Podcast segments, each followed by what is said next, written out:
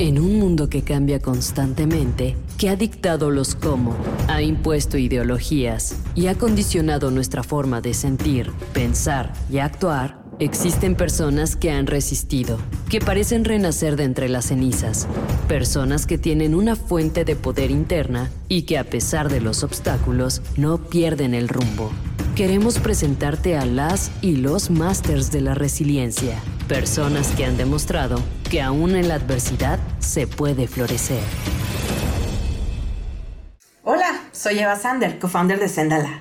¿Te imaginas interpretar el mundo a través de los números? No sé tú, pero yo por lo menos últimamente he estado teniendo que decidirme entre la pastilla azul o la roja, así como Matrix. En ese mundo en donde los números lo son prácticamente todo, me encontré a una persona súper interesante. Se llama Arturo Erdeli. Él es actuario con maestría y doctorado en ciencias matemáticas. Es miembro nivel 1 del Sistema Nacional de Investigadores y es profesor de tiempo completo en la UNAM. Arturo, platícame un poquito de ti. Yo estudié actuaría en la UNAM y también maestría y doctorado en ciencias matemáticas en la UNAM. Y mi área de especialización es la estadística. Y pues la estadística tiene mucho que ver con el análisis de datos de toda índole, ¿eh? o sea, donde haya datos seguramente la estadística va a tener algo que aportar, así sean datos de epidemias o datos electorales o sean datos de finanzas o de cualquier otra área, donde haya datos la estadística tiene algo que decir, pues cuando uno es especialista en un área y ves una problemática que, te afecta, que te importa, que sucede, pues es, eh, es inevitable querer aplicar lo que uno sabe para tratar de, de analizar lo que sucede e intentar aportar algo útil. Siendo las estadísticas gran parte de tu vida y ante este contexto de pandemia, ¿cuál es el rol que juegan y qué ventaja tiene analizar cuantitativamente estos fenómenos? Cualquier tipo de fenómeno para poderlo entender y estudiar científicamente hay que medirlo de alguna manera. Entonces, de ahí surge la necesidad de empezar a recabar información, datos que desde diversos ángulos nos puedan dar idea de cómo va progresando en este caso una epidemia, ¿no? Cuántos contagios nuevos hay, cuánta gente muere, cuánta gente se alivia, eh, en fin, ¿no? Entonces, ese, de ahí surge la necesidad de, de cuantificar un fenómeno para poder entenderlo mejor y no nada más quedarnos en el aspecto cualitativo. Eh, el fenómeno es tan complejo que conviene, como quizás sucede con una enfermedad nueva, ¿no? Que, se reúnen varios especialistas que aunque tienen experiencia en otros tipos de enfermedades, pues cada uno trata de entender o aportar su punto de vista. Entonces, el hecho de que tengamos datos abiertos, que distintas personas, no solo del gobierno, sino académicos o consultores independientes, podamos eh, descargar esos datos abiertos, poderlos analizar, eso permite que distintas miradas, distintos puntos de vista, distintas opiniones se puedan generar, pues para, para tratar de, de decir o describir o ponernos de acuerdo o criticarnos entre nosotros respecto a lo que creemos que estamos viendo de la epidemia y su evolución. Te escucho y sé que te apasiona lo que haces. ¿De dónde nace esa motivación y hasta dónde te ha llevado? Pues siempre me ha interesado mucho eh, cualquier asunto que afecte a, mi país, ¿no? Digamos, el, tema del manejo del país desde el gobierno, digo, que a veces se le llama como política, pero a mí más que interesarme la parte de la lucha política por el poder, a mí me interesa la parte que tiene que ver con el manejo del país, con lo que sucede con mi país. Entonces, siempre que ha habido algún tema en el que creo que puedo aportar algo o comentar algo, analizar algo, pues me he metido, lo hice con la epidemia de influenza en el 2009, aunque fue más difícil porque casi no fluía la información, no, no había datos abiertos, entonces fue muy difícil opinar, pero ya desde ahí me interesé en la modelación matemática de, epidemias, después también me he interesado en el análisis de datos electorales y, pues también he estado opinando de esa cuestión. Y bueno, ahora ante una nueva epidemia y ya con la experiencia de la del 2009, pues sí me di a la tarea de darle un seguimiento muy muy puntual desde el inicio y entonces fue por eso que dije, bueno, pues tengo que, que meter eh, a analizar los datos. E incluso te diré que mi motivación original era justamente contrarrestar la infodemia, porque me quedaba claro que este asunto de la epidemia y ante la polarización política que vivimos va a ser utilizada especialmente por opositores al gobierno para criticar o para magnificar las cosas. Entonces yo empecé en la epidemia creyendo en el gobierno, creyendo en lo que se estaba transmitiendo desde la Secretaría de Salud, incluso conminando a que escucháramos lo que tenían que decirnos cada tarde y así lo hice yo, yo mismo. Yo empecé igual eh, combatiendo un poquito de especulaciones que a mí me parecían fundamento desde parte de, de actores políticos o de medios de comunicación que claramente tienen una agenda antigubernamental. Pero en, en el transcurso de ello, cuando empiezo a ver que desde el gobierno se empiezan a hacer eh, interpretaciones erróneas de sus propias cifras oficiales, no podía yo ser este, eh, parcial en ese sentido y nada más criticar a, los opositores, ¿no? Entonces ahí es donde ya empecé también a, señalar, pues lo que me parecían interpretaciones o, erróneas o mañosas por parte del gobierno y entonces pues eso me obligó a, meterme todavía más a fondo. Pues nadie me obligó, ¿no? Pero uno moralmente se autoobliga a, a analizar a fondo y tratar de decir, bueno, ¿cuál es la verdad? ¿Quién está mintiendo? ¿Quién está engañando? ¿Quién tiene razón? ¿no? Hablar de la verdad con un sustento científico. O sea, ¿cómo demonios le haces para lidiar con eso? ¿Qué consecuencias te ha traído tener un entendimiento tan claro de lo que está realmente sucediendo? Para mí el momento más difícil eh, fue cuando escribí algo que se viralizó, porque eso fue lo que sucedió. Yo escribí, siempre he escrito cosas y las comparto, pero realmente mi público pues era muy reducido, ¿no? Mis amigos, mis colegas, conocidos, exalumnos, ¿no?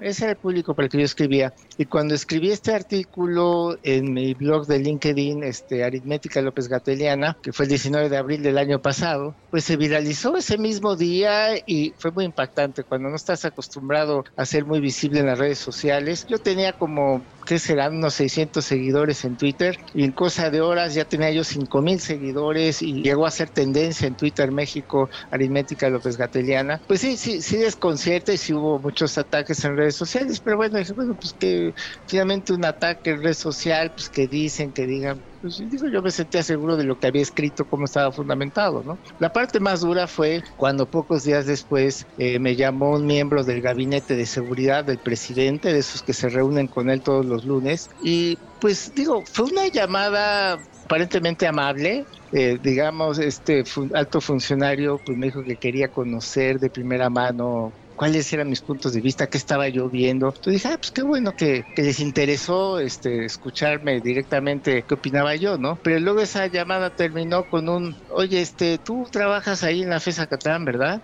Este, yo sí, ¿por qué? Dice, ah, pues este, yo tengo muy buenos amigos ahí, ¿eh? Este, pero bueno, Arturo, pues mucho gusto, este, estamos en contacto. Entonces, pues digo, no soy tonto, ¿no? Para mí fue claro que fue un intento de intimidación, ¿no? Porque pues, ¿qué, es eso de que un alto miembro del gabinete de seguridad del presidente te llame, ¿no? Y te diga que tiene muy buenos amigos en tu centro de trabajo, ¿no? Entonces, este, ahí yo me asesoré con especialistas en estos temas y me recomendaron que pues iba yo a tener que continuar, o sea, que por protección personal, este, me convenía no apagarme, sino al contrario, seguir opinando, seguir definiendo mis puntos de vista y entonces pues ahí eh, un poquito más por protección y sobrevivencia fue decir, bueno, pues ya me metí en esto, eh, sigo convencido de esto y bueno, no porque una llamada busque desanimarme voy a dejar de decir lo que pienso y pues si encima de todo es aconsejable por especialistas que siguiera yo alzando la voz, pues eso he hecho y no he parado hasta la fecha. Bueno, qué bueno que no lo has hecho porque es súper necesaria tu visión. La falta o exceso de información ha hecho que la desigualdad aumente y yo en lo personal creo que ha vulnerado a muchísimas personas en el país. ¿A qué conclusiones has llegado tú desde esa perspectiva? Sí, eh, eh, definitivamente creo que sí tenemos un problema muy fuerte, muy severo de, desigualdades que se han ido dejando al, paso del tiempo. Eh, de hecho, digo, a pesar de lo que se dijo en su momento y los riesgos de los que se hablaba, yo fui de las personas que votó por el actual presidente López Obrador, por, justo por esa propuesta de, de primero los pobres y de que ya había que hacer justicia. Es decir, yo solo veía en los últimos sexenios pues a una élite política enriqueciéndose muchísimo a costa del gobierno, haciendo negocios a costa del gobierno, enriqueciéndose mucho, y pues un pueblo eh, mayoritariamente olvidado, pobre, ¿no? Entonces por eso es que yo decidí que ya era momento de, darle la oportunidad a alguien pues que siempre había manifestado que esa iba a ser su agenda y que iba a ver por los pobres y que era momento de equilibrar un poco la cancha, porque de todas maneras eso termina reventando, como bien dices, eso es insostenible de largo plazo y lo único que va a hacer es acumular más pobreza, más resentimiento hasta que estalla por medio de una revolución o por medio de un golpe de Estado. Por eso es que no es sano permitir que las desigualdades continúen por mucho tiempo y yo creo que esa fue la visión de varios mexicanos mexicanos al haber votado por el actual eh, presidente, ¿no? Eh, sí, he de decir que, bueno, las cosas no han, no han ido caminando como yo esperaba, como yo imaginaba. Yo voté por él no por un beneficio personal. A mí en lo personal, yo me considero una persona muy afortunada, muy privilegiada. Económicamente no tengo problemas, este, ni, de trabajo, ni de otra índole, ¿no? Yo realmente esperaba que, hubiera una gran mejora y una gran ayuda en este país, una eh, equilibrar mejor las cosas, pero pues no, desafortunadamente no se ha dado y lo único que veo es más polarización, más, eh, más diferencias, se están exacerbando los ánimos, entonces sí, esa parte sí me tiene bastante preocupado. ¿Qué es lo que más te ha impactado sobre la situación que estamos viviendo tanto en la política como en materia de salud pública y acceso a la salud en México? Hablando de, de cifras concretas, por ejemplo.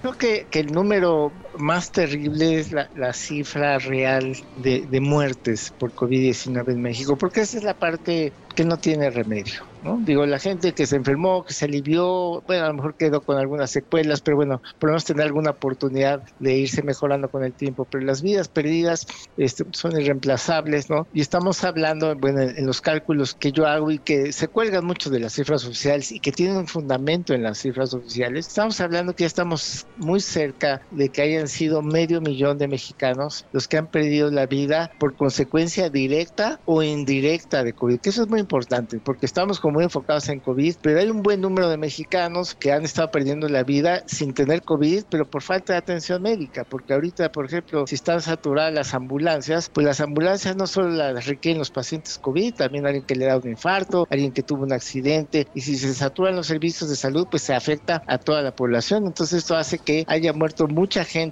pues víctima indirecta o víctima colateral de la epidemia. Entonces el pensar en medio millón de personas y cada una de esas personas pues tendrá que te gusta cuántos familiares, o sea, cuántas familias endutadas, digamos, no, no sé cómo calcular eso, pero si pensamos que en promedio cada persona tuviera por lo menos unos 10 familiares, pues estaríamos hablando de, de, de 5 millones de personas quizás que conocen a alguien que, que perdieron a alguien este, a consecuencia de la epidemia. Se me hace muy, muy duro. Esa es la parte que, que más me impacta de las cifras. Y pensar que el desconocimiento de todo esto tiene secuelas en, bueno, prácticamente todos los ámbitos. ¿Qué podríamos hacer, Arturo, para contrarrestar estar los efectos de la desinformación, de esta llamada infodemia. ¿Cuáles serían en específico tus recomendaciones?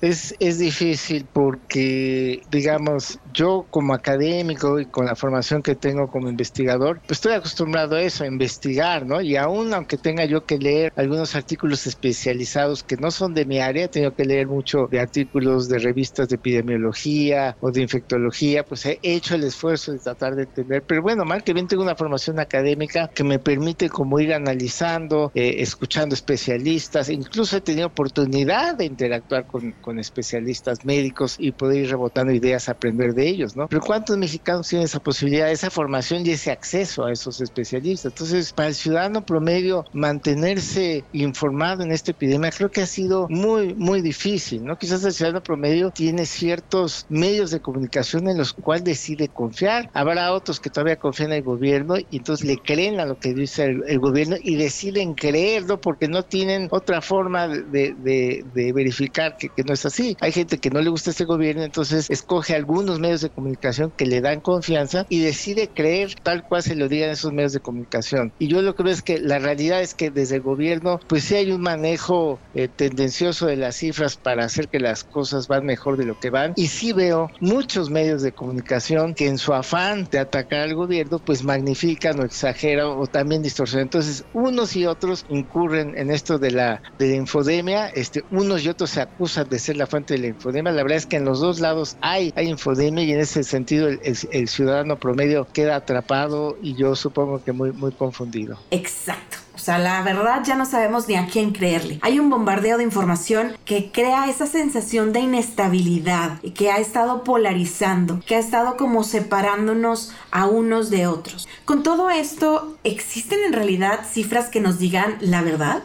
¿Hay data confiable en México que en un futuro pueda enseñarnos qué pasó en este país? Pues inicialmente hubo una política muy buena y sigue de tener datos abiertos eh, sobre COVID-19. Entonces, desde el 12 de abril, la, Dirección General de Epidemiología de la Secretaría de Salud comenzó a publicar la base de datos de, todos los casos sospechosos, positivos, negativos o en vías de, de, tener un resultado. Y a la fecha lo hace. Yo las descargo diario y esa es la información que analizo. Entonces, creo que eso fue muy bueno y eso, esa base de datos es muy valiosa, no solo para dar seguimiento a la epidemia, sino quizás para analizar ya después en retrospectiva, ya que estemos más tranquilos, realmente en qué forma se fue diseminando en nuestro país esa epidemia, porque nos puede dar mucha información sobre cómo enfrentar futuras epidemias. Entonces, ese esfuerzo me parece que fue muy bueno y muy valioso por parte del gobierno federal. Desafortunadamente, ya para la parte de vacunación no siguieron la misma política, no tenemos datos abiertos de vacunación, solo sabemos pues lo que nos dicen en unas eh, laminitas de, de PowerPoint que nos presentan en las conferencias de prensa vespertinas, pero no hay forma de contra qué verificar si, si lo que esas gráficas de barra se corresponden con algún tipo de dato duro, como si lo tenemos con las cifras de COVID-19. Te escucho y me alegra saber que existen ciudadanos, académicos, científicos, comprometidos con lo que hacen. Para terminar, me gustaría que nos contaras eh, un poco de dónde viene esa resiliencia en tu vida. ¿Qué te fue forjando en el camino de buscar la verdad?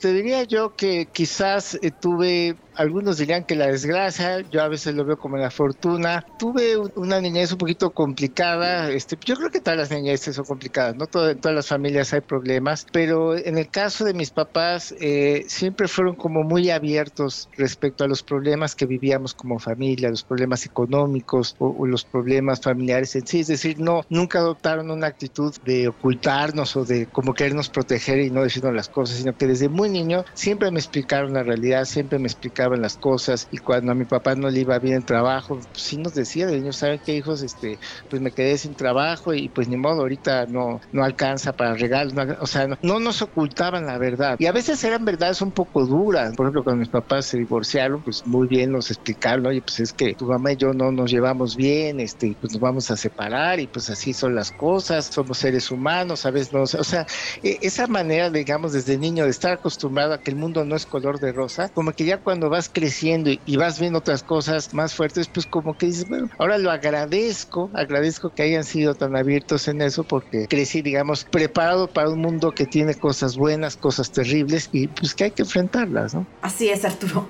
Muchísimas gracias por lo que haces. Sin duda el mundo espera a que más personas levanten la voz, a que más de nosotros nos atrevamos a tomar acción, a abrazar nuestra pasión, a encontrar nuestro propósito y que nos atrevamos a enfrentar los que vivimos día con día. Así que bueno, yo los espero en el siguiente episodio. Ah, pero antes, les recuerdo que nos esperan a que la vida les sorprenda. Mejor, conozca nuestros planes y coberturas. En menos de 5 minutos puedes contratar nuestro plan básico sin costo. Atrévete a vivir segura y seguro. Asegura tu calma. Para mí, los héroes son todas las personas que tienen que enfrentarse a una emergencia médica sin un seguro de salud privado. Normalmente estas personas tienen que conseguir una cantidad de dinero bastante alta para pagar una cirugía o un tratamiento que muchas veces les puede salvar la vida. Esto es algo bastante común en México, en donde solo el 6% de la población tiene un seguro de salud privado. Yo soy Diego Muradas, CEO y cofundador de Sendala. El club de Sendala y yo nos pusimos el objetivo de resolver este problema, por lo que construimos una plataforma digital en la que queremos asegurar a todas las personas que viven en México literalmente a todas. ¿Y cómo vamos a conseguir esto? Muy fácil. Nuestro plan básico es gratuito y también tenemos planes para las personas que tienen la capacidad y quieren pagar para tener más coberturas y mayores sumas aseguradas. Nosotros creemos que después de la crisis provocada por el coronavirus, esto es más necesario que nunca, por lo que los invito a que entren a www.senda.la, se registren, contraten un seguro y nos recomienden con sus familiares y amigos. ¿Conoces a alguien que no se ha dejado vencer por la nueva realidad, que te inspira por su confianza, autenticidad y fortaleza? Ayúdanos a encontrar a las y los másters de la resiliencia. Nomínales. Ingresa a senda.la y asegura tu calma.